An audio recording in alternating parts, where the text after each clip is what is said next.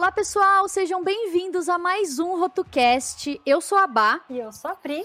E hoje nós vamos falar sobre percepção de valor nos projetos de design. Solta a vinheta, Digão!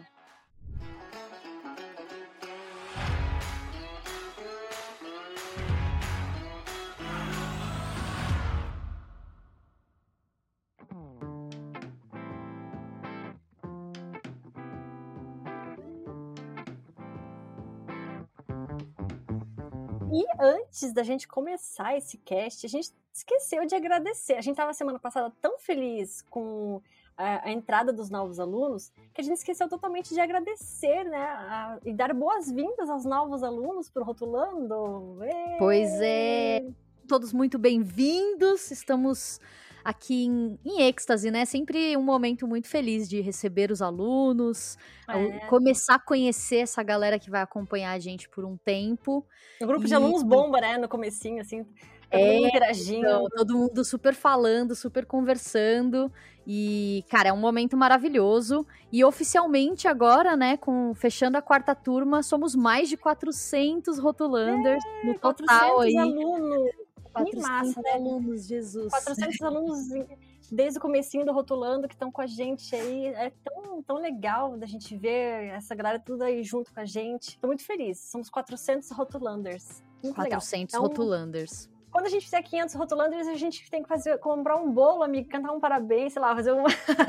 Vamos fazer um bolo do rotulando. Nossa, ia ser sensacional. Pronto, tá combinado, um bolo do então. Rotulando. Amarelo com 500... preto. Quando tivermos 500 alunos, a gente compra um bolo, então, sucesso. Perfeito. Bora pro cast. Bora.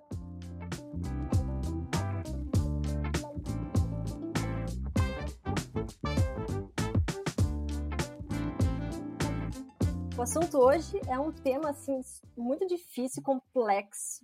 E para isso a gente chamou dois convidados de, de peso de ouro, né? Que a gente é, fez questão de convidar aqui para falar sobre percepção de valor, como a Bá falou. É um tema difícil, né, da gente falar. Como que a gente vai mostrar valor nos nossos projetos, né? mensurar valor, né?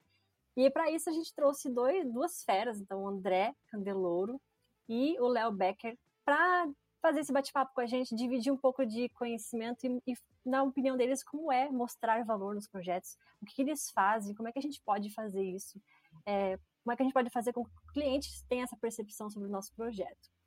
Bom, o André vocês já conhecem, né? Já, é de, já fez o podcast com a gente, já é de casa. Já é de eu, casa. Eu, eu já sou quase CLT aqui do, do podcast, né? já é um parceiro, já que qualquer, qualquer coisa a gente chama o André, chama o André, o André participa. O André sempre traz muito insight legal, então não, não vai esgotar essa fonte nunca.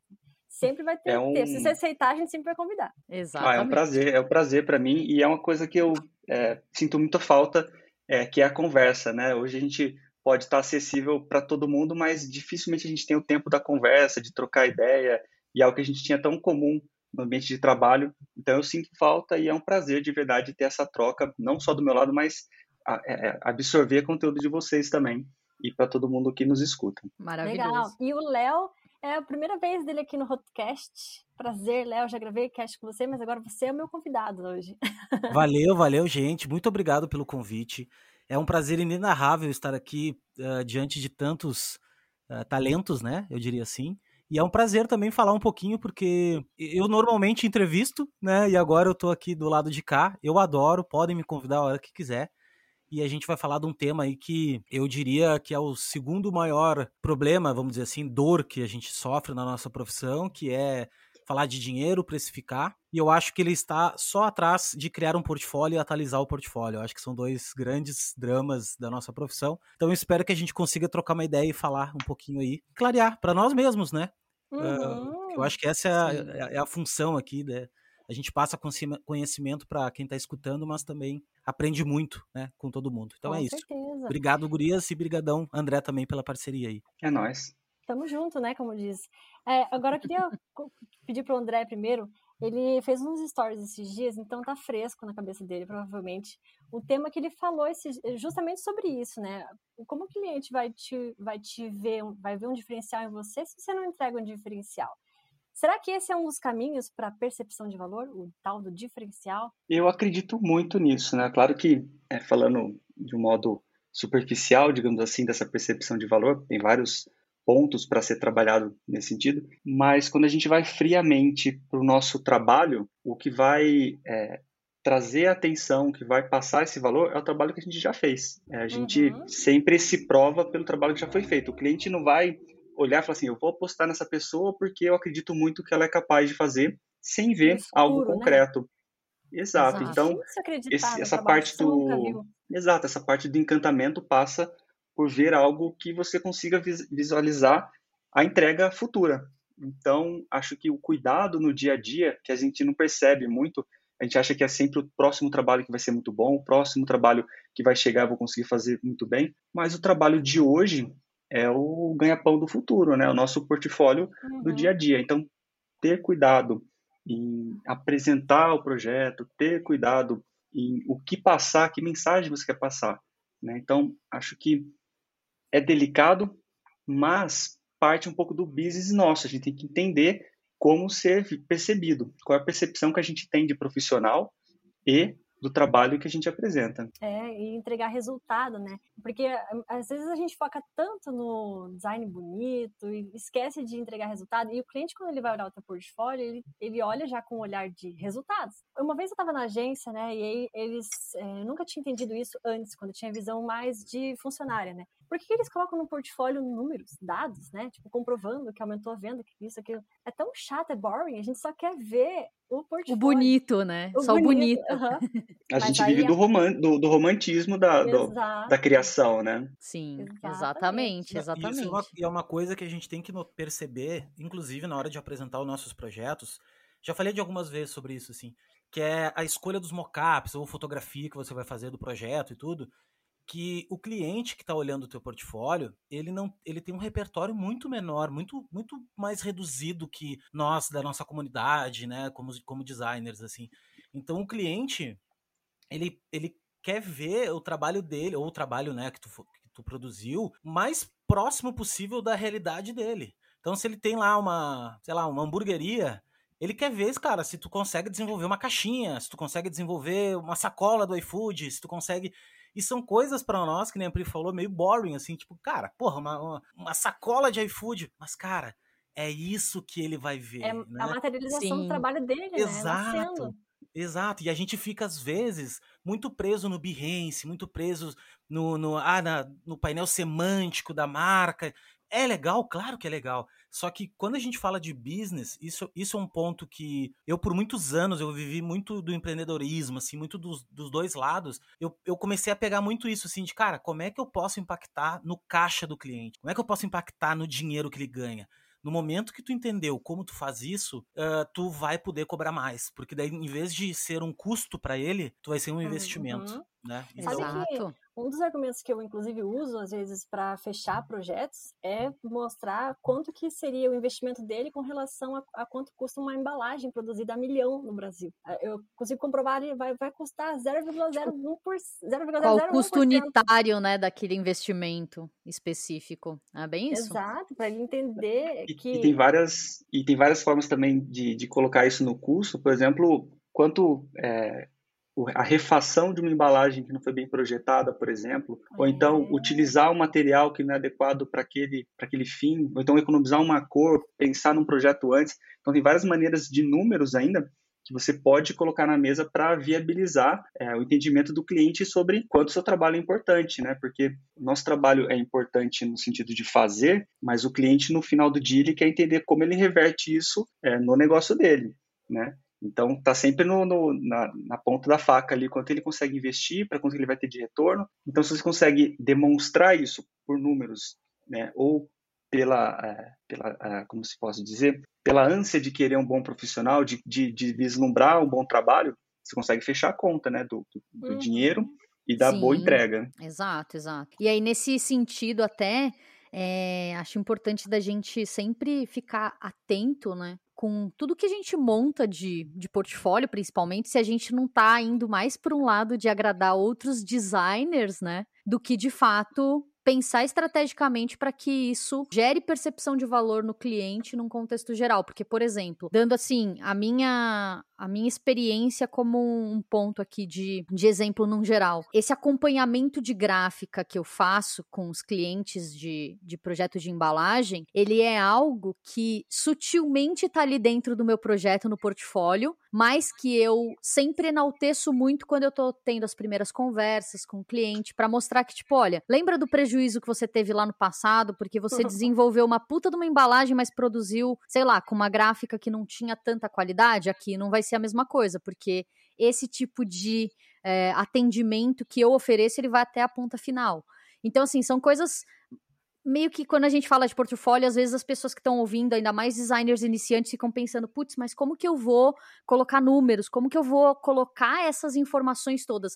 Que às vezes você coloca de forma sutil, mas que no teu discurso esteja muito presente também, né? Eu acho que é, a forma com que você se porta numa reunião, como que você coloca, se coloca a venda para o teu cliente, também faz com que a percepção de valor do teu design seja outra, né, num contexto geral. Não se limita só ao visual que está ali sendo apresentado, né, tá, em, tá muito além. É, nunca deixar também na mão do cliente, nunca não, mas assim, uh, a produção, né, principalmente em embalagem, a produção na mão do cliente. Ah, não, porque eu tenho uma, um amigo na minha na gráfica lá, tal, e assim, cara a produção ah, de um material gráfico. cheiro de cagada Não, cara, a produção de um material gráfico, ele é a metade do trabalho.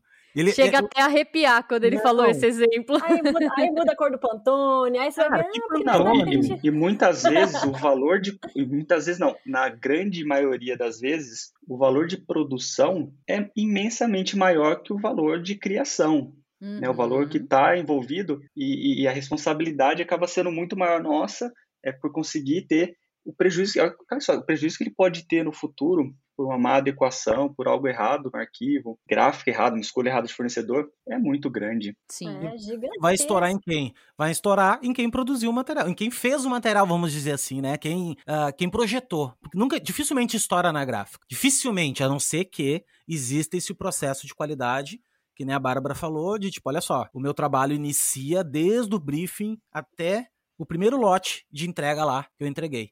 E eu tô cobrando por esse processo também. Isso é interessante também. Por isso, é. Exatamente, porque a gente fala, ah, não, tudo bem, não vou cobrar a produção. Só que parece que é só tu ir lá na gráfica assinar a prova. E não é isso. É tu, é tu colocar o teu na reta de dizer o seguinte: olha só, cara, se vocês não imprimirem isso aqui corretamente. Se não for daí de Pantone vira seleção, e daí de, da, da do, do, né, do hot stamping vira nada, do V vira não sei o que. e daqui a pouco vira um Frankenstein a tua embalagem, né, o fio material que tu está produzindo. E quem vai pagar o pato vai ser você, que é o designer que é, é, é tá responsável por esse projeto. Porque o projeto, ele, ele, é, ele é todo, né? Ele não termina é. quando tu manda os arquivos, sabe? Eu Exatamente. acho que boa parte da percepção de valor também é a questão do boca a boca, né? Imagina se você faz um projeto, e daí na hora que ele nasce, vai nascer de fato, você fala, não, mas agora na hora que vai nascer, vai você, é com você mesmo, boa sorte. Lavo minhas tchau, mãos, tchau, agora é tchau seu. E benção, eu só faço até aqui. É, é, claro, não é um problema se o designer não quiser continuar e ajudar, mas a gente tem essa total é, conhecimento sobre material e impressão, que a gente teve, na verdade a gente deveria ter, né? Total conhecimento sobre impressão, é, sobre é, porque você está fazendo alguma coisa que vai ser impressa. Se você não tem noção de, de como ela vai ser impressa, como é que você está criando um negócio, né? Sim. Então, partindo do pressuposto que você tem o conhecimento, você poderia muito, muito mais facilmente ajudar o cliente, ele sofreria menos e faria corretamente. E, e ele feliz com o produto final, do jeitinho que você planejou, né, do jeitinho que está no portfólio, é uma forma de aumentar a percepção do valor dos projetos. E aí ele faz aquele boca a boca, te indica, não sei o quê. E isso também ajuda, né, você é, fechar a agenda por meses lá na frente, né? Sim. Não precisar ficar catando o orçamento por, por semana para fechar alguma coisa, meu Deus do céu. Porque quando você tem um boca a boca funcionando legal, você consegue é, fechar a agenda, se planejar, né? Planejar os, os projetos com mais antecedência, né? E até selecionar, né? Projetos. Eu ia falar, eu ia falar isso. Acho que algo que é muito importante é normalmente quando a gente está envolto num trabalho e principalmente quando é mais iniciante, você consegue um, bom cliente, consegue executar esse trabalho, a primeira coisa que você quer fazer é colocar no portfólio e mostrar para o mundo. Essa organização de saber qual trabalho de fato é portfólio, qual trabalho de fato tem um diferencial ali é, que vai dar o valor que você quer. Muitas vezes, é, já contei isso em algum outro momento, eu não estava inserido no universo de embalagens e eu tive um cliente que me deu oportunidade é, na verdade, eu dei oportunidade para ele porque ele queria fazer um trabalho de embalagem com o valor de, é, de uma identidade visual só, depois tinha três produtos. Eu não estava nesse universo ainda, eu falei, poxa, isso é uma oportunidade para eu poder entrar com um cliente real. Eu passei um valor menor, porque eu sabia que isso ia me abrir portas no futuro. Portfólio de produto real, embalagem, é, bem executado. E eu entendi foi que isso era um bom momento. Lepeti? Lepeti, exato. Ah, a memória é boa. Lepeti foi o primeiro projeto de identidade de, embalagem, é, mas foi no valor muito menor do que de fato ele valia, mas o raciocínio de ter um bom portfólio, de ter uma boa apresentação, e aqui eu estou falando para quem muitas vezes não tem um cliente real, isso pode ser feito de maneira fictícia. O que eu desejo trabalhar? Qual é o trabalho que eu, que eu quero é, fazer e qual é a percepção que eu quero? Trabalho num projeto real ou fictício com esse raciocínio demonstrar é, o diferencial que você pode fazer naquele trabalho, seja de execução, seja no processo é, de criação, raciocínio, enfim, todos os itens. Ter cuidado com a apresentação, é, como o Léo falou, mockup adequado, né? Eu costumo dizer que mockup de, de copo de café, xícara e pendrive é uma coisa que todo mundo vai colocar, mas nem todo cliente vai querer. Né? Como que o cliente vai, de fato, enxergar aquilo como real? É, o Léo falou bem isso. O cliente final, ele não tem a percepção que a gente tem de designer de ver um, um mockup e falar, ah, é um mockup ou não é. O mais próximo do real, até de aplicação, em termos de luz, de ser não frio, sabe? A gente consegue uhum. entender quando que é um mockup que não é, é, quentinho, ele é meio mal feito. Ter esse apreço na apresentação passa um desejo do cliente dele, poxa, isso aqui é real, ele consegue é. viabilizar isso, porque muitas vezes o cliente está colocando dinheiro suado dele ali para conseguir executar. E se ele não visualizar aquilo de maneira, ah, vai dar certo, no final vai sair uhum. real, é um, um início temeroso para ele, né? Sabe Sim. que, lembra, você falando, eu lembrei de uma coisa até que o Léo Tavares falou pra gente, acho que foi no outro podcast, eu não sei se ele falou no podcast, falou em algum lugar. É, acho que foi alguma live que ele fez lá pro Portfólio Pro, inclusive. Ele falou assim, a diferença entre você usar mockups genéricos e, e fazer, usar mockups que tem a ver com o teu cliente, né? E a gente vê que você faz muito isso, o Léo também tem bastante essa percepção, né? De entregar algo que realmente o cliente vai usar, que é, é para ele. Então não adianta você colocar um pendrive lá qualquer, se ele realmente não vai usar, ou então usar um mockup de camiseta e não ter um, um realmente um visual que ele que seja dele, para ele, né, exclusivo, que você, é, é, sei lá, pintar um pouquinho a unha. Você fez uma vez, né, Léo? Você pintou a unha é, da, da, da modelo que estava na foto para o mockup ficar igual a, cor, a identidade visual da, da marca. É, isso, isso é uma coisa que eu gosto de falar bastante, assim, tá? Que, que quem me deu isso foi a publicidade, que é a direção de arte. Que é o seguinte: quando tu olha para uma fotografia, o Itaú é muito fácil de ver isso, tá? Quando a gente Exato. vê um filme do, a gente vê um filme do Itaú, tu não precisa nem ter o logo do Itaú, mas é só tu olhar a, as cores da luz, sempre tem uma luz azul e uma luz laranja na cena, todas as cenas têm. A roupa Sim. deles é azul e laranja. A, a, embalagem do local onde está a cena. Isso e não é aleatório, né? Não Você... é aleatório. Um diretor de fotografia foi contratado para fazer aquilo. Ele foi lá Exato. e olhou para aquilo e disse: Olha só, cara, os storyboards são esses, vamos desenhar assim. Por quê? Porque isso faz parte da comunicação, faz parte uhum. da identidade visual, né? Do, do, quando o cara olha para aquela imagem, ela, ela, enxergar as luzes, as cores, tá ali, tá sempre ali. Sempre, sempre, sempre.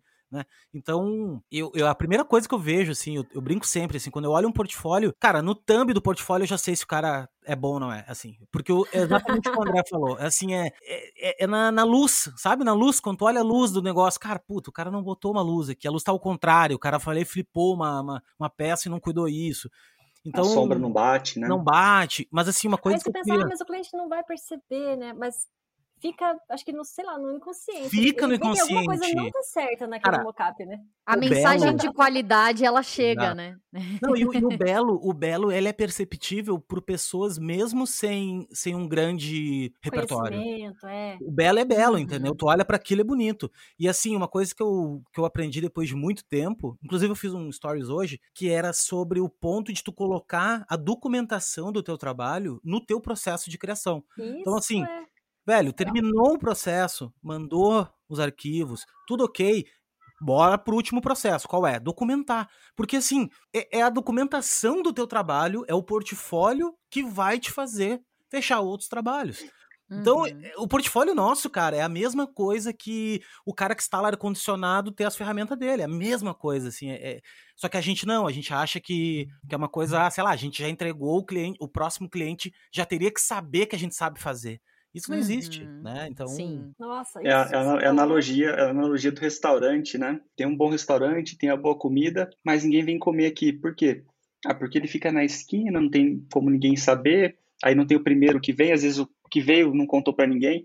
E você fica nessa de, eu tenho um bom serviço, eu tenho uma boa comida, mas ninguém chega aqui. Ninguém vê. Se você é, e aí tem algo que eu sempre falo. A forma como a pessoa vai chegar no seu restaurante, não importa se ela chegou organicamente, fazendo analogia nosso dia a dia, se com o seu volume por si só você consegue ter o, o volume que precisa de orçamento e gente vendo, ou se você precisa impulsionar.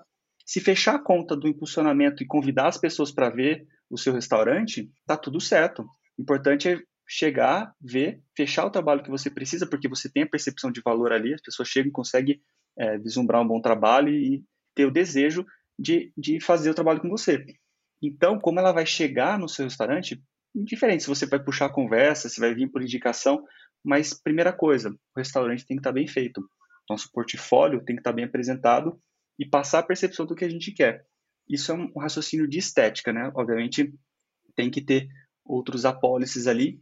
E uma coisa que eu tenho muito, é, e até uma coisa que foi como a Pri começou sobre o valor, sobre a, é, essa diferenciação, eu levanto uma bola aqui que é muito polêmica no raciocínio de é, nós somos designers e não somos artistas, mas a nossa percepção e a nossa bagagem nos proporciona resolver problemas que talvez outras pessoas não resolvessem. Por quê? Porque a nossa bagagem de vida, nosso repertório proporciona isso. Quanto mais inusitado, diferente, verdadeiro e proprietário é essa solução, o seu valor é maior, em termos de valor monetário mesmo. Por quê? Porque a sua solução, a sua forma como você resolve algo é diferente. E eu acho que isso é uma curva que as pessoas não percebem, porque a primeira curva que a gente vê é a estética. Tem uma segunda curva por cima que é o raciocínio, a ideia, a percepção de como a gente entrega algo valioso e verdadeiro de fato para cada projeto. A gente não tem uma solução de gaveta que para todos a gente tem a mesma solução. Cada cliente é único, é diferente. Então eu acho que esse raciocínio de nos perceber como pessoas que pensam de maneira diferente, né? Cada um, cada pessoa se pegar o mesmo briefing, vai ter uma solução diferente. Uhum. Porque a percepção de vida dela, o repertório gráfico, conceitual, é diferente. E eu acho que isso é algo para ser trabalhado como pessoa ou como equipe, como empresa em si, que é passar essa percepção de eu resolvo as coisas de uma forma diferente. Eu tenho essa, essa forma também de trazer valor para minha marca dessa maneira. É, e para isso tem que ter processo, né? E eu vejo muita gente assim que é, pula etapas pula etapas porque já está na ânsia de já abrir o software e não sei o quê. E isso mata a criatividade, mata. Claro, você pode ter, às vezes, ter um insight ali, mas assim, é mais difícil se você não tem processo, se você realmente não para, não senta ali para rabiscar, para pesquisar, para sair realmente para olhar coisas, né? Eu vou muito no mercado fazer pesquisa de campo, olha mesmo na prática ali. Às vezes, às vezes os alunos é, às vezes o aluno não, porque o aluno já sabe, mas às vezes algumas pessoas vinham no meu inbox e falavam, mas Pri, você realmente vai no mercado toda vez que você tem projeto novo? Eu, eu vou, eu gosto de ir no mercado. Pra mim, mercado é tipo o Leroy Merlin de recém-casado, sabe? Assim, pra, pra, mim é, pra mim é a Decathlon. Eu gosto da Decathlon nesse sentido. É tipo isso. É tipo Decathlon pro, pro André. Pro André. pra mim, mas eu vou no mercado não pra comprar, não, porque quem faz compra aqui em casa é meu marido. Eu só vou pra ficar olhando as prateleiras. e esse processo faz com que a gente consiga encontrar realmente pontinhos fora da curva, ideias que você não teria se você não tivesse tirado a bunda da cadeira e ido andar, né? É, pesquisar antes de abrir o software e criar, né? Exatamente. E isso gera uma. Desculpa só te cortar, era. Isso tem acontecido muitas vezes, eu percebo muita gente tendo isso, e via na agência, que é a ansiedade de querer resolver algo com o repertório inicial que a gente tem. E muitas vezes a gente precisa ter a imersão em algo que a gente não tem de, de informação suficiente para se colocar dentro daquela situação correta e ter uma percepção correta sobre aquilo. Senão, a gente fica girando lâmpada, tentando resolver pelo, pelas informações que a gente tem. E a gente não leu o manual todo ainda, né? A gente não, não entendeu tudo que precisava para resolver aquelas peças. E aí fica naquela ansiedade física de eu não consigo, eu não posso, eu vou esperar o Espírito Santo vir falar a ideia do nada. Então, você fica naquela situação de angústia, vira uma coisa física mesmo, né? Sim, exatamente.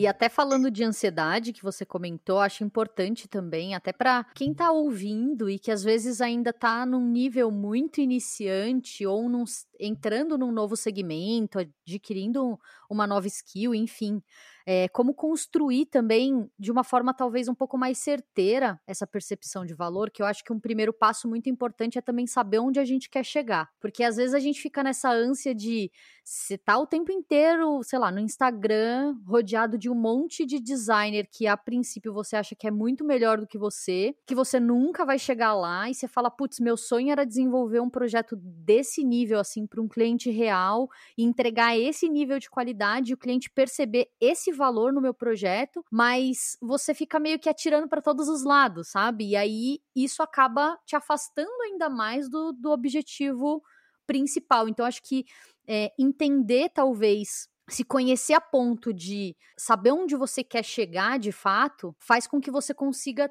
trilhar um caminho, sabe, mais objetivo e que às vezes vai ser até mais rápido de se construir, seja com dando oportunidade como o André deu para um cliente que não tinha tanta verba, mas que ele viu que era uma oportunidade de negócio e que abre diversas portas, ou então até desenvolver um projeto fictício que vai te levar, né, é, fazer com que você suba mais esse degrau na tua carreira. É, tu falou uma coisa agora que eu até nesse mesmo stories que eu fiz hoje, eu falei da comparação, né, cara? Porque nossa, a gente, comparação é cara, a comparação é furada, porque é o seguinte. E é pra sempre, né? Não, Acho que sempre. até hoje, e é na vida. Eu, uhum. me comparei é ontem. Me comparei ontem, vou me comparar amanhã, só que a gente tem que ter essa percepção, né? Total. Daí assim, tu entra no Behance, que tem um puta de um algoritmo por trás, que, que vai te selecionar os melhores projetos do mundo. Uhum. E, e daí tu vai, porra, tá começando. Às vezes nem tá começando, às vezes já tem um pouco de, de de tempo de trabalho. Cara, é furada se comparar. E assim, não precisa se comparar, porque voltando àquele papo que nós estávamos antes, o cliente não tem essa percepção, ele não tem esse nível.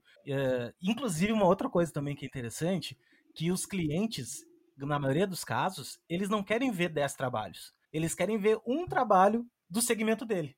Então, uhum. tipo assim, uhum. cara, olha só, ah, eu quero pegar hamburgueria para fazer. Mas, Léo, tu tem algum. Tu já fez algum trabalho de hamburgueria? Não interessa se eu ganhei prêmio com a embalagem do, da, da vodka, do gin. Do... O cliente não consegue fazer essa linha. A maioria deles, tá? uhum. tá? Tô, tô falando uhum. clientes normais, não caras de. Tem gente que é um pouco mais atinada, né? Mas assim, o cara não faz o link. Então, às vezes, é muito mais interessante, que nem a Bárbara falou de, tá, meu, eu quero trabalhar com embalagem, trabalhar com rótulo. Beleza. Então, eu vou criar. Eu, tô, eu não tenho nenhum cliente ainda. Eu vou criar cinco, seis projetos, cada um num segmento. Eu vou criar um de tipo, sei lá, meu, de barbecue, uhum. sabe, que eu acho legal que vai ter. Eu quero criar um de cerveja, que eu acho que legal, que vai ter bastante mercado. E tu ir, sabe, não ficar só em cerveja, ou não ficar só nisso.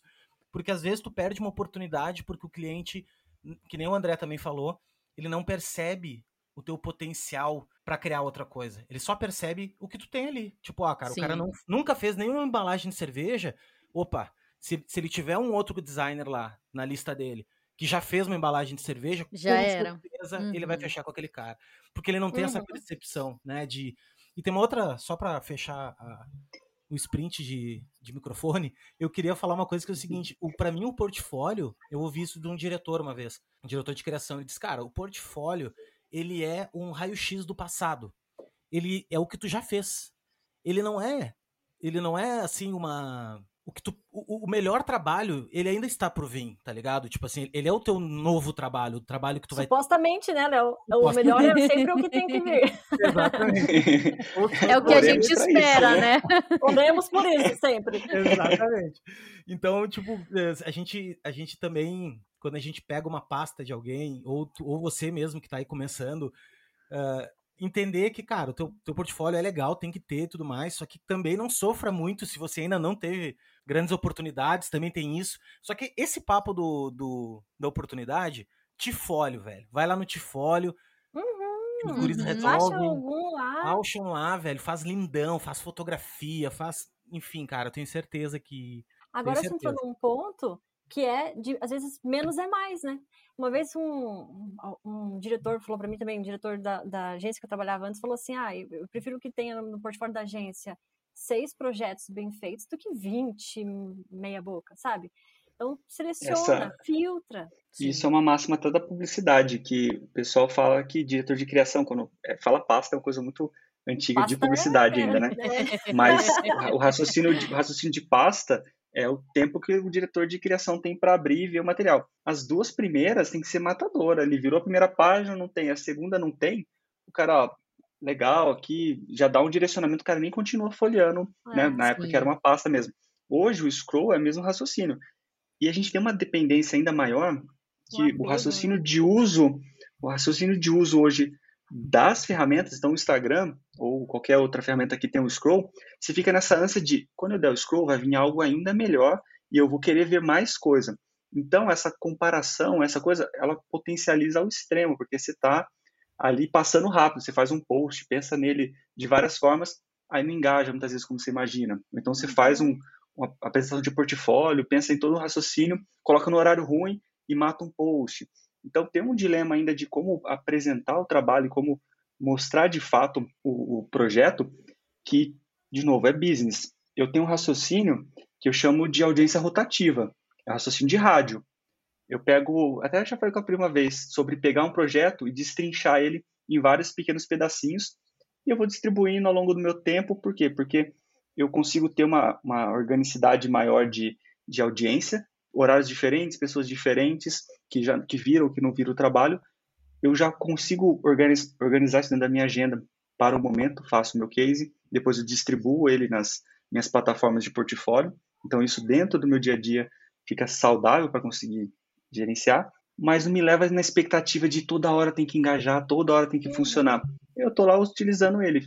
Terminou? Uhum. Música de trabalho. Qual é a próxima música de trabalho? Ah, esse case. Vamos lá, pego e entra no que o Léo falou. É, muitas vezes, no meu caso, todas as vezes, é estratégico. O último cliente é um cosmético, ah, o próximo então vai ser uma lanchonete.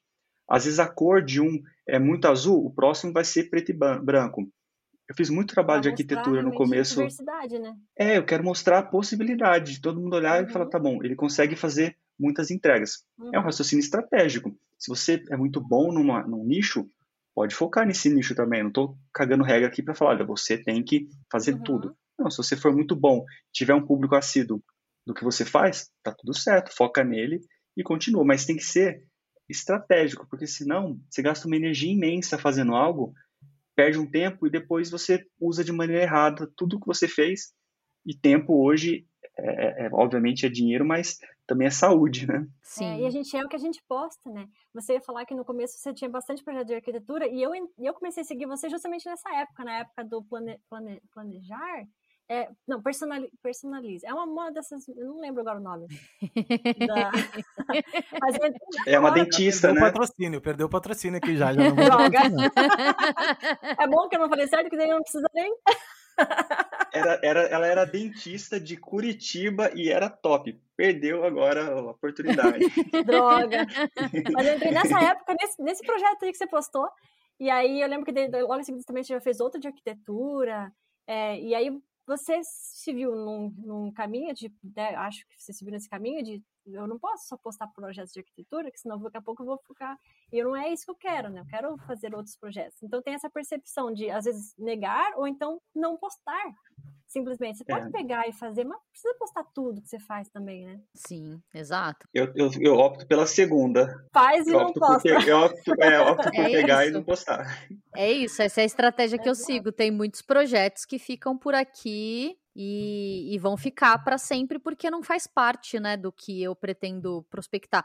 E até nesse, nesse seguindo essa linha que o, que o André comentou, comigo foi a mesma coisa, tipo, que foi até o que o Léo Tavares comentou também no, no, no cast. Ele falou que, tipo, o que você mostra, de certa forma, chama os pares, né? Então, tipo, projeto de arquitetura com, com o André, trouxe mais projeto de arquitetura. Eu entrei no ramo de embalagens por alimentos saudáveis e foi o que eu fiz por anos a fio.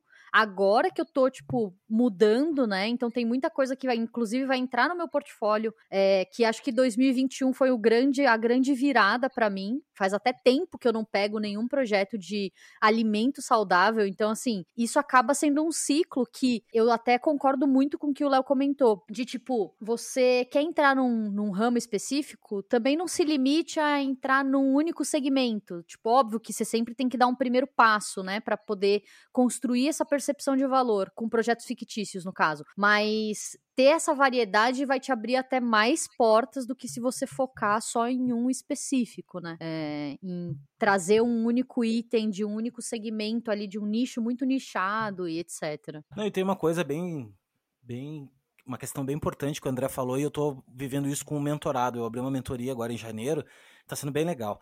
E tem um mentorado, cara, que ele é maravilhoso. O cara, ele, é, ele tem uma mão de manipulação de imagem incrível. Faz também um pouco de, de marca. Só que ele tem um estilo bem carregado, assim. Ele tem um estilo, ele gosta de coisas meio darks, assim. Umas coisas meio... Que é, do, eu, eu, é um estilo dele. Ele gosta disso, tudo bem, tudo Sim. certo. E eu até perguntei para ele, tá, cara, mas é, é esse caminho que tu quer? É esse caminho que tu quer seguir? Não tem certo e errado, mais uma vez. Mas no momento que tu começar a ter de seis trabalhos, quatro trabalhos teus são preto com vermelho, automaticamente tu vai atrair galera de banda, tu vai atrair galera de. Uh, uh, enfim, desse público, né? Com essa estética, com essa. E ele, não, cara, não quero, eu quero realmente abrir mais, quero mostrar que eu posso fazer outras coisas. E foi ali, e eu tenho que estar tá sempre puxando ele pro outro lado, assim, sabe? Tipo, cara, ele me manda um trabalho novo, já tá ali o preto, já tá ali o, o cuidar isso, assim, porque, que nem o André falou, e não tem certo e errado, mas se tu quer trabalhar como designer e tu quer ser um cara que, com, que tem uma elasticidade criativa grande, tu tem que demonstrar isso no teu portfólio. Senão, tu vai acabar tendo uma linha criativa muito própria, né? Então as pessoas vão te chamar porque tu faz trabalhos uh, com mais tipos de efeitos desse, né, com, com, uma característica assim e tudo mais. Não tem problema Sim. também. Só que daí tu tem que definir estrategicamente. É, saber, saber onde você quer chegar é, é, o primeiro passo nesse ponto. Se você quer, é a mesma a mesma o mesmo dilema de ser especialista ou ser um designer generalista. É. Você acaba também pegando isso pro estilo. Você pode ser especialista em embalagens, mas ser mais generalista em vários estilos diferentes, segmentos diferentes, ser mais flexível em tudo isso, né? Sim. Então, meio que saber onde você quer chegar e o que você quer que o cliente final perceba de valor do seu do seu design, né, das suas criações, é o primeiro passo para é. você conseguir realmente alcançar. Acho que essa é a chave, sabia? Porque por muitos anos eu fui generalista. Assim, eu já estou na área 12, já, já trabalho com design há 12 anos. E nos primeiros, sei lá, seis anos, metade da minha carreira, eu fui generalista. E eu, eu tinha essa percepção, eu queria que as pessoas vissem assim, ah, eu tenho que fazer um banner, a Pri faz.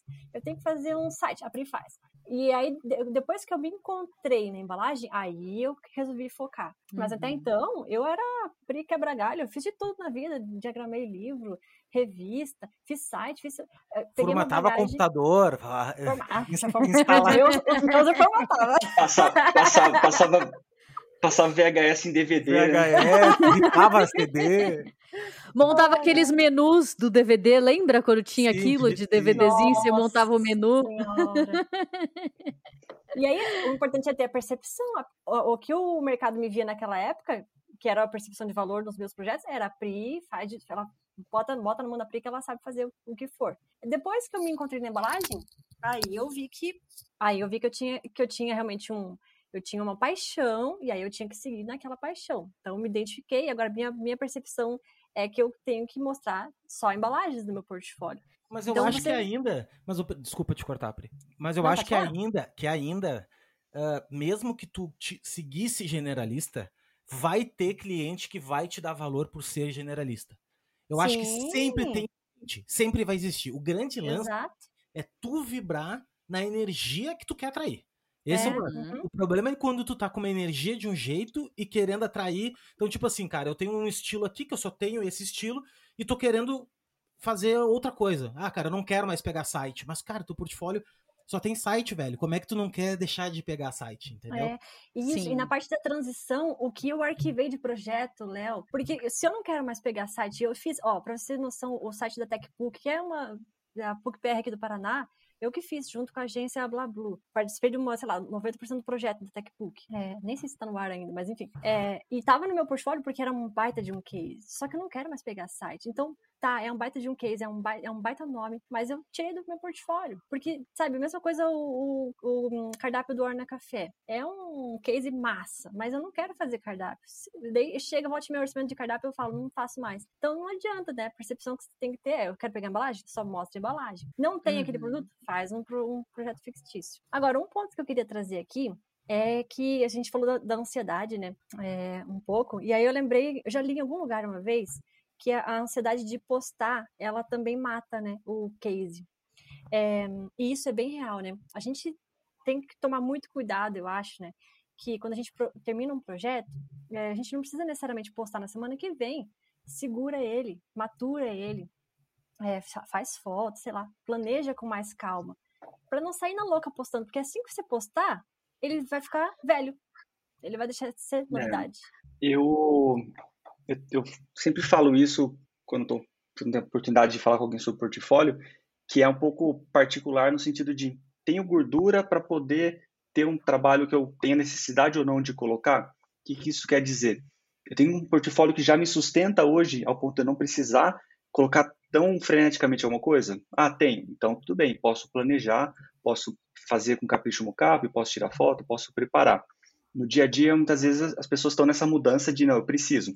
Aí a, a urgência é mais necessária. Então, água bate na bunda. Okay, faz. Exato, faz no tempo que precisa, mas é o raciocínio do pensamento estratégico para tudo. É no, no, a forma como você apresenta o trabalho, a forma como você é, pensa em como você vai montar. Eu, eu sempre digo que uma coisa é você apresentar para o cliente o projeto, o objetivo é apresentar para que ele entenda como aquilo se desdobra dentro do universo criativo da marca e dentro do que foi proposto. Depois, aprovado, é, se foi impresso isso, fisicamente, como isso se comporta. É como que eu posso explorar algo que agora, de fato, eu tenho um controle. Então, quando você vai tirar foto de um produto, você tem mais facilidade em racionalizar sobre uma linguagem que você vai comunicar. Na publicidade, isso é muito comum quando a gente fala de case. E eu trato meu portfólio como case, eu não trato como portfólio. Portfólio, obviamente, é essa pasta toda, mas case é um raciocínio que você foca em um único objetivo específico de um trabalho. Muitas vezes a linguagem que você usa para comunicar um trabalho não tem a ver exatamente com o trabalho. O que isso quer dizer?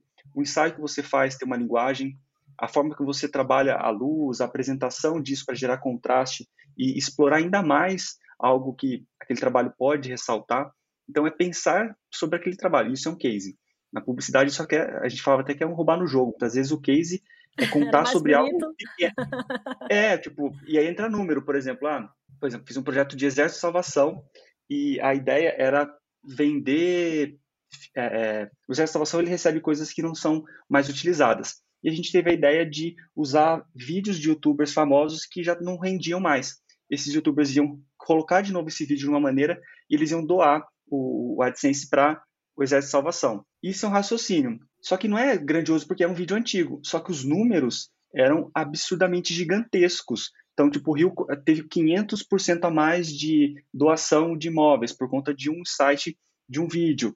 Aí o número é muito mais desejado que muitas vezes o raciocínio da campanha. E na publicidade isso acaba sendo massa de manobra e você consegue trabalhar dessa forma. Mas no design não, é o nosso trabalho e é a forma como a gente apresenta ele. Então ter cuidado, lapidar o, é, o case em si, às vezes o mockup mesmo, gastar tempo fazendo. Eu monto o case, puxa, essa imagem não tá legal. Faz de novo, tira foto, tenta rever e tá ok. Isso tá condizente com o meu, com o meu é, nível, minha percepção de valor? Tá, então aí eu subo o projeto e administro ele para render frutos, né? Uhum. Sim.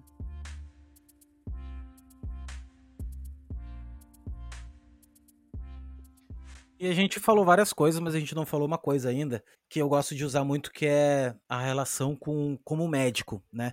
Quando a gente vai num médico, o médico te fala várias coisas. Deixa eu contextualizar antes o sobre valor, né, percepção de valor sobre design, a importância que a gente tem de aprender a falar sobre design. É isso o gancho que eu queria puxar, que é o seguinte: a gente vai num médico e o médico fala um monte de coisa pra gente com palavras super complicadas, com complicadas não, mas assim, de um linguajar e a gente fica ali boca aberto, uhum. escutando o cara falar, porra, tudo que o cara diz pra gente, a gente segue, né? Por quê? Porque a gente tem uma visão de autoridade, né? A gente tá ali, pô, o cara é inteligente pra caramba, olha o que ele tá falando, olha a percepção que a gente é, tem dele. Não, porque é você tem um problema no cariótipo, no Exatamente, porque... Y que vai afetar. Exatamente. Então, por que que a gente, quando a gente vai falar sobre design, a gente não pode ser como médico também? Da gente estudar o ponto de conseguir falar bem de semiótica, de conseguir falar bem de, de, de próprio, os próprios princípios do design, sabe? De neurociência, que é legal também, pô, a percepção da forma, como é que funciona. Tudo isso gera valor e gera percepção de autoridade.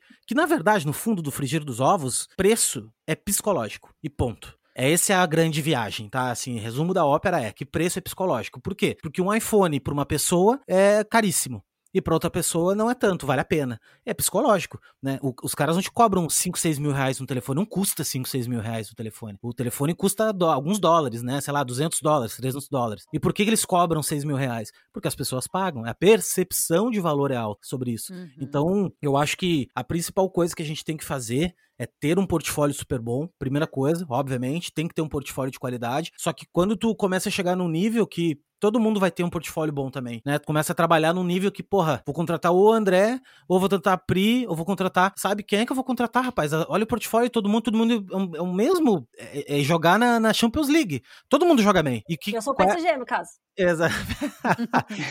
qual é a diferença? A diferença tá, eu acho, em quem consegue articular melhor, quem consegue vender melhor, quem consegue. Uhum. Eu acho que é aí que tá e aí que entra na analogia do médico que você falou que eu acho que é matadora. E se, se ele vai contratar o André, ou a Pri, ou, ou sei lá que seja, o portfólio é igual, mas eu marco uma reunião com os dois. E aí o André me explicou passo a passo como é que ele vai fazer. Ele vai falar, vai, vai me entregar um moodboard, ou sei lá. O que é moodboard? O que é moodboard? Vou te entregar em etapas, você vai participar do projeto. Nanana. Aí ele marca uma reunião com a eu vou fazer, em 30 dias eu volto com uma proposta. Qual que ele se sente mais seguro? Exato. Quem passou mais confiança no fim das contas, é isso? E exatamente. E uma coisa que o uma coisa que o Léo falou também que, é, que é muito interessante hoje, que é a questão da autoridade é, no âmbito digital, né? É, a gente convive e tem vários players que têm por si só autoridade, mas construir autoridade é, no âmbito digital é algo que gabarita você a passar uma percepção de valor. Então, não é uma crítica nem um julgamento, porque acho que tem muita gente para poder é, falar sobre se é certo ou errado, mas muitas vezes a entrega não é condizente com o valor, mas a percepção que ela passa é, é de valor e realmente ela consegue ter aquilo é, materializado em projetos, em trabalhos e orçamentos fechados com aquele valor. De novo, não é uma crítica, não, não quero é, criar um, um, um, tema que não existe. É, mas eu entendi o que você quis dizer, que às vezes na prática é, não, não traz, de repente, às vezes um diferencial gigantesco pelo que está propondo no, no, valor, né? É isso que você quer, quer dizer? Preço, na real, não, preço. O preço, né? O Exato, valor, quando, o valor está alto. Exato, quando a gente materializa isso no preço que aquilo vale, teoricamente não valeria o quanto é cobrado, mas a percepção que essa pessoa passa pela autoimagem que ela tem, pelo conhecimento que ela transmite, pelo dia a dia é, que a gente consegue entender que é uma bolha muitas vezes, isso acaba fechando. E isso acontece não só na nossa área, acontece na área do médico também. Tem médicos Sim. que vivem da internet, mas o consultório em si não está cheio. Por quê? Porque no dia a uhum. dia, quando de é fato ele tem de que... outdoor, né? Quem que vai em médico que tá em outdoor, né? Se ele tem tempo para fazer anúncio, é porque o escritório está vazio, né? É exatamente o raciocínio. E eu estou fazendo essa analogia que não é só da nossa área, mas é uma realidade, porque é, influenciar pessoas com a imagem numa rede que vive de imagens é muito prático, né? O, o que eu posso falar que eu estou fazendo é muito maior do que de fato eu estou fazendo no dia a dia. Então, é inverso, às vezes eu não estou falando nada, mas eu estou trabalhando para caramba, estou colocando coisa na rua, estou fazendo, tem outro jeito de conseguir o trabalho. Mas acho que também é uma coisa interessante para o bem e para o mal. É criar essa autoridade, construir essa imagem e ter uma entrega válida e qualificada, é a melhor dos mundos, porque depois te qualifica a cobrar o que você quiser, porque entra no raciocínio da exclusividade. Ser exclusivo Exato. é algo desejado para todo meio. É, por exemplo, para o médico não ter agenda para atender as pessoas. Obviamente, o valor dele vai aumentar, porque a, o desejo das pessoas é tão maior que a entrega que ele pode fazer, ele pode cobrar quanto ele quiser. O céu é o limite para você ter um horário com esse médico.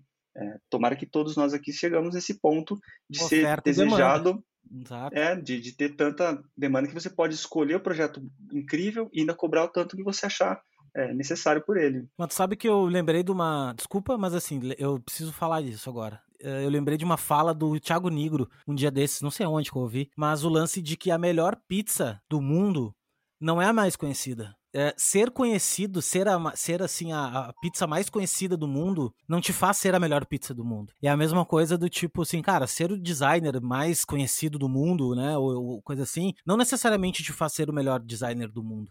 E grande, a grande parte das, das empresas, dos negócios, das coisas mais conhecidas não são necessariamente as melhores. Muito pelo contrário, às vezes tu tem um vinho que é produzido no, no, interior da Toscana por um velhinho, tiozinho lá, que tem 20 garrafas só que o tiozinho faz, e os enólogos do mundo inteiro dizem que aquilo lá é o melhor vinho. Mas o vinho mais conhecido de todos é o sei lá o qual lá, não conheço muito de vinho, mas enfim. Campo é Largo. O... Exatamente. É o sangue, sangue de boi.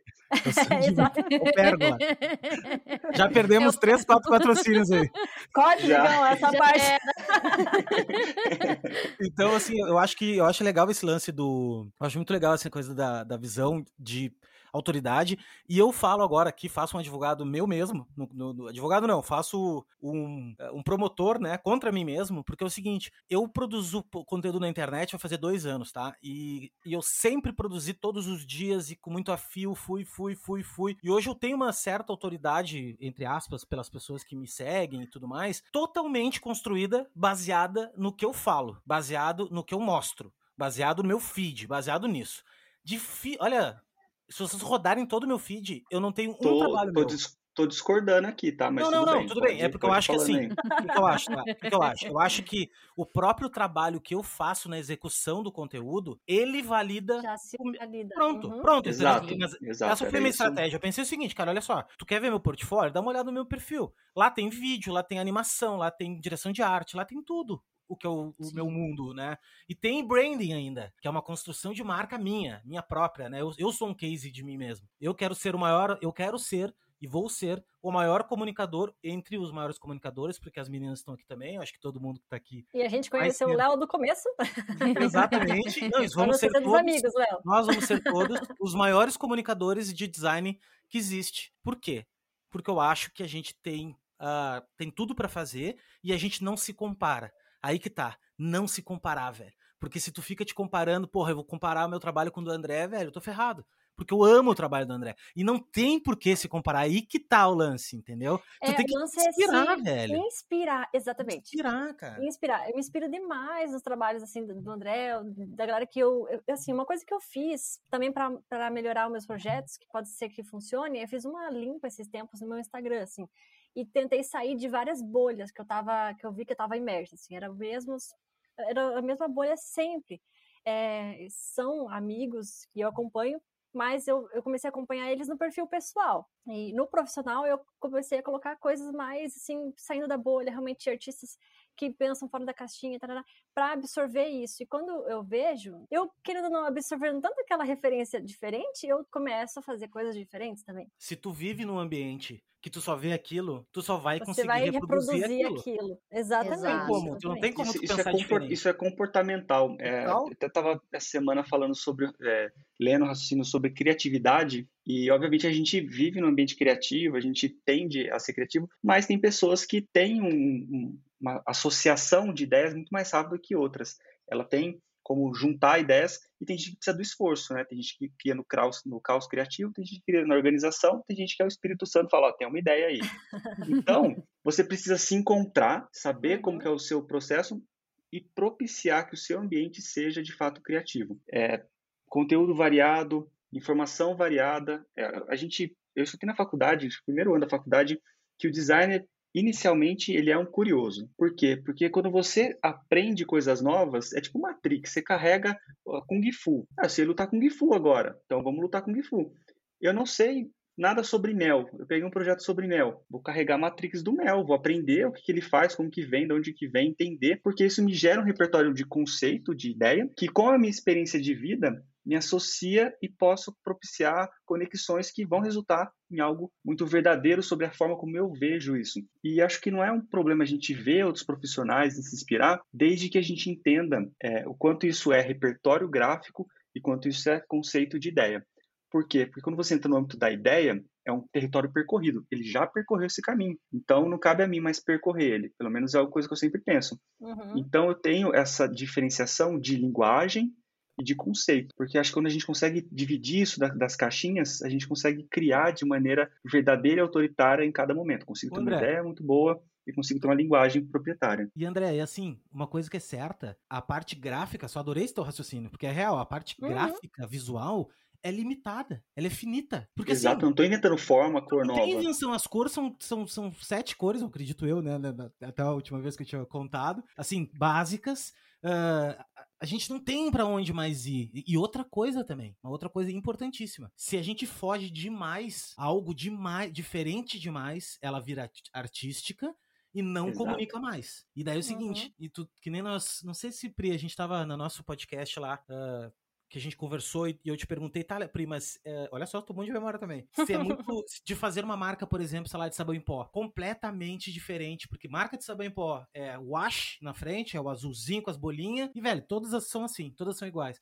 Mas será que se eu chegar com uma, uma caixa preta com prata, será que não rolaria? Daí tu me disse uma coisa que eu fiquei na cabeça que é real, é assim, meu, até pode se diferenciar, mas de repente se diferencie tanto ao ponto de as pessoas não ligarem mais a questão de ser uma caixa de sabão em pó não ser... associarem, né? Ah, exato, ela falou tem um outro termo, é associar aí, ao segmento, acho que era, né? É, tipo, código de categoria. Isso, isso, e aí, aí, você não tá, você pode estar tá prejudicando o teu cliente se não é esse propósito, porque você vai gastar muito mais em comunicação para É isso que eu ia falar, o seu esforço de seu esforço de comunicação para que aquilo seja entendido uhum. com aquela linguagem, com aquele despropósito para é. caber naquele, naquele segmento é muito maior. É muito mais custoso. Sim do que você ser criativo. Ah, fui sair da casinha, mas se gerou um custo gigantesco para o teu cliente comunicar, para que ele consiga vender. Ele vai ter que ensinar todo mundo que aquele é. produto é. dele realmente é aquilo, né? Tem então... que ter um então propósito, né? A gente fala bastante, Exato. pode inovar, deve inovar, mas tem que ter um propósito.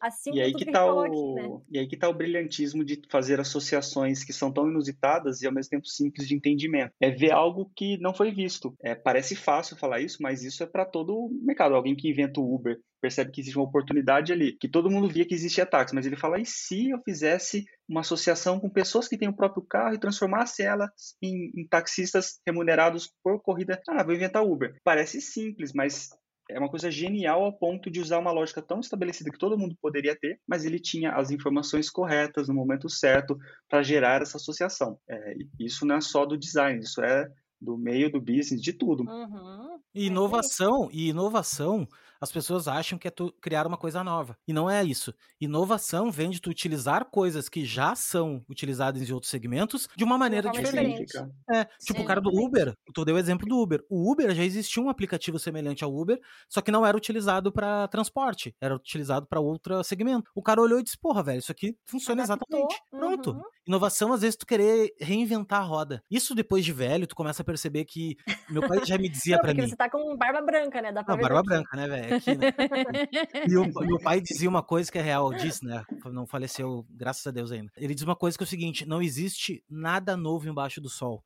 E eu sempre ficava assim, ah, mas como assim não existe nada novo? Claro que existe, todo dia, olha só a internet e, e tudo acontecendo. Não, velho. É sempre a mesma coisa. São seres humanos. É todo mundo humano em volta. Daí vai ser em volta da fogueira, em volta do celular. O último, do... última grande, a última, última grande coisa que foi de fato inventada, se não me engano, é a internet, né? Porque daí tem coisas que impactaram o mundo. A, advento do fogo, advento da, da eletricidade. É a, a, sim, a pressão, né? O negócio de tipo a. Ah, como é que é o nome? Hidráulica, acho que foi também uma super invenção que na época lá, 1800 e pouquinho, eles inventaram daí as... De fato as... muda. São Exato. coisas que impactaram o mundo, né? É, a última que a gente teve foi a internet. 30 anos é, depois, atrás. Então, a gente para e fala assim, é, é muito novo. A gente teve, sei lá, cinco, seis impactos grandiosos na nossa humanidade. Então é isso, não tem nada novo. É. E quando a gente cria é, graficamente, a gente não vai inventar nada novo também. A gente só vai associar isso e trazer de uma maneira que minimamente passe a percepção que a gente precisa daquele projeto, conte a comunicação que ele deseja, de uma maneira que não esbarre muitos outros, digamos assim. É isso aí, não precisa Sim. reinventar a roda, né? A gente sempre fala isso. É, às vezes é encontrar isso. só um pontinho fora da curva ali, adaptar a ideia e trazer um. e resolver problemas, né?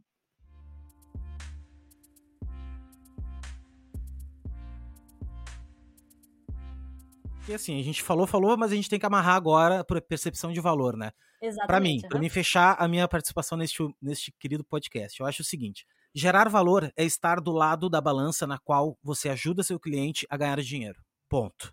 Todos os negócios que existem no capitalismo é para dar lucro. Você ama design, você é apaixonado, beleza, legal que você trabalha com o que você gosta, mas tem que gerar dinheiro para o cliente. Ponto um. Descobrir onde o cliente ganha dinheiro faz parte do trabalho de um bom designer, porque um bom designer, ele é um investigador, ele é um cara curioso, é um cara que pergunta, é um cara que, que vai atrás. Ah, Léo, mas eu não vou conseguir impactar diretamente no caixa dele. Tudo bem, cara, de repente não consegue exatamente no caixa, mas tu consegue mostrar para ele que tu tá preocupado com isso, que tu vai fazer uma melhor embalagem com o menor custo possível e com o melhor impacto possível, com um projeto sustentável, com entendeu? Tu consegue fazer isso. Então, por, por isso que é seguir o dinheiro, assim, seguir o dinheiro no sentido de onde é que estão tá os números? Olhem os números, né? Vamos, vamos, vamos falar de business. A gente fala muito de arte, a gente fala muito de conceito. Vamos falar mais de business, porque no momento que a gente fala mais de business, a gente vai ser mais respeitado nas mesas de negociação, a gente vai ser mais respeitado uh, na, em, nos, com os nossos amigos, a gente não vai ser mais só os caras criativos, loucões, e é isso, assim, sabe? Eu acho que, que a gente tem que falar mais de business e, e aprender a falar disso pra gente ser É um tabu, né? Falar de dinheiro, né? Total. Falar de dinheiro é Sim. tabu. E isso vale um cast só, de, só disso, né? Quebras de tabus. Pra gente ah, Crenças limitantes. É um tema... Crenças limitantes. Crenças limitantes, é, isso. É um tema bom. Maravilhoso. Hashtag, hashtag follow the money, é isso? show me the money, show me the money, que nem naquele filme do. do... É Esqueci o nome dele. Cara. Show me the money. Show me the money. É engraçado porque eu, eu gostei da ideia do que o Léo falou, mas eu, eu já penso um pouquinho diferente, assim, de. Eu acho que o dinheiro, para o designer ser mais feliz, eu acho que ele deveria ser consequência. Porque ele consegue ficar feliz com a criação. Porque senão ele só vai ficar feliz com o Pix. Ele vai ficar feliz com o Pix e a galera não tem essa, às vezes, essa percepção, né? Do, do... Mas, eu, acho que tem, eu acho que tem, eu acho que tem. O Léo falou que no raciocínio de quando você é, é projeta o, a sua ação no benefício do seu cliente, o seu cliente vai ganhar dinheiro ah, com a sua, a sua criação. É, não é tu ganhar dinheiro, exatamente. É. é uma, ah, aí tá na, ele falou, é uma consequência também porque você faz um bom trabalho e, consequentemente, você vai ser bem remunerado por isso. Mas quando você foca é, num, num benefício real para o seu cliente, numa boa entrega que vai potencializar a venda dele, acho que tem esse sentido, sim. É, Concordo com o Léo. E eu ia colocar aqui é, um outro lado sobre pequeno profissional, digamos assim, que tem muita gente que nos escuta também que está no começo ali e construir essa percepção de valor é muito difícil inicialmente. Por quê? Porque você não tem é, muito engajamento, você não tem muita visibilidade e aí muitas vezes você fica nessa angústia de querer passar algo e não conseguir atrair de fato o que você quer.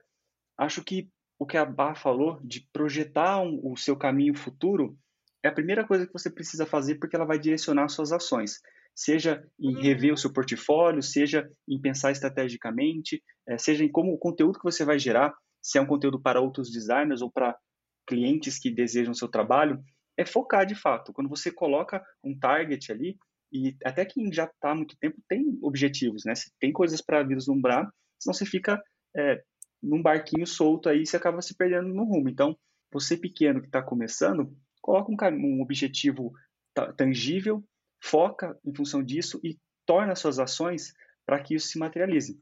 Se for melhorar o universo gráfico, se for melhorar a sua entrega, se for melhorar o seu portfólio, a forma como você vai ser visto, a forma como você vai atrair as pessoas para o seu trabalho, e entender o quanto mais sobre as plataformas, como você pode ser visto, percebido. Acho que isso ajudaria bastante Nossa, as pessoas que estão começando agora. Fechou, né? fechou. Que aí eu entendi realmente o que o Léo quis dizer. E aí faz todo sentido. Você quer ajudar o cliente a ponto de seguir o dinheiro. Follow the money. É isso. Fala faz demônio. Faz total sentido. Faz total sentido. Então, para encerrar esse cast, para a gente ver que você ficou até o final, comenta a hashtag follow the money. Bota lá, bota lá. No post que a gente follow vai publicar no, no, Instagram. E assim, ó, nós vamos se juntar todo mundo aqui para nós uhum. quebrarmos esse tabu do dinheiro. Exato. Velho, a gente tem que falar de dinheiro, a gente tem que ganhar dinheiro, todo mundo tem que ganhar Porque 10, 20, 30. Sol, né? Velho, a gente, quem é que não gosta? Quem é que não gosta de ter o, o, o mocap cloud liberado, o shutter liberado? Quem é que não gosta Exatamente. de ter o, o, M1 lindão no seu Mac que custa 100 mil reais? Quem é que não gosta de ter? Só que tem que ter é, dinheiro para isso, velho. Entendeu? É isso. É, exato. temos que fazer um cast só sobre isso, Léo. Você já. Pode me convidar de novo, já tá aí, já a pauta tá levantada. E até só para completar essa questão que o Léo falou do follow the money, é isso que principalmente nas embalagens fideliza teu cliente também, né? Porque tipo, projeto de embalagem nunca vai, muito raramente vai morrer numa embalagem só. O André tá aqui para provar que, muito pelo contrário, vai para as 80 é. embalagens, sabe? Exato. E o cliente ele só vai continuar produzindo, lançando novos produtos e produzindo aquilo contigo se ele tiver lucro, senão a empresa dele vai falir e vai morrer ali, entendeu? Então esse é um, um, uma roda que ela vai ficar girando e te beneficiando constantemente, né? Então, hashtag follow money, the money. money, money É isso aí. Botar o justo. Obrigadão, gente. Obrigadão. Vocês foram sensacionais. Valeu, meninos. eu, que, eu que agradeço o papo. Obrigadão por hoje e sempre. É eu também. Aí, agradeço demais. E, por favor, me sigam no Léo Becker Design. E fazer o jabá, né, cara? Já fazer o jabá. E, cara, clique em qualquer botão da tela aí, faça alguma coisa que as gurias vão mandar fazer. E tamo junto. Obrigadão, valeu. É isso aí.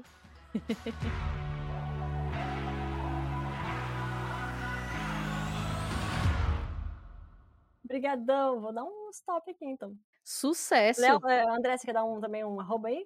Ah, o link vai estar aqui embaixo no, é, onde você estiver escutando. Ah, mas bota o meu também. Por que, que o André tem e o meu não? não Sim, eu, eu, tô pegando, eu tô pegando o seu gancho. Você vai estar e eu vou estar junto ali. Ah, entendi. Então tá ótimo. Perfeito. É, exatamente. Então vou dar um stop aqui. Então. Falou!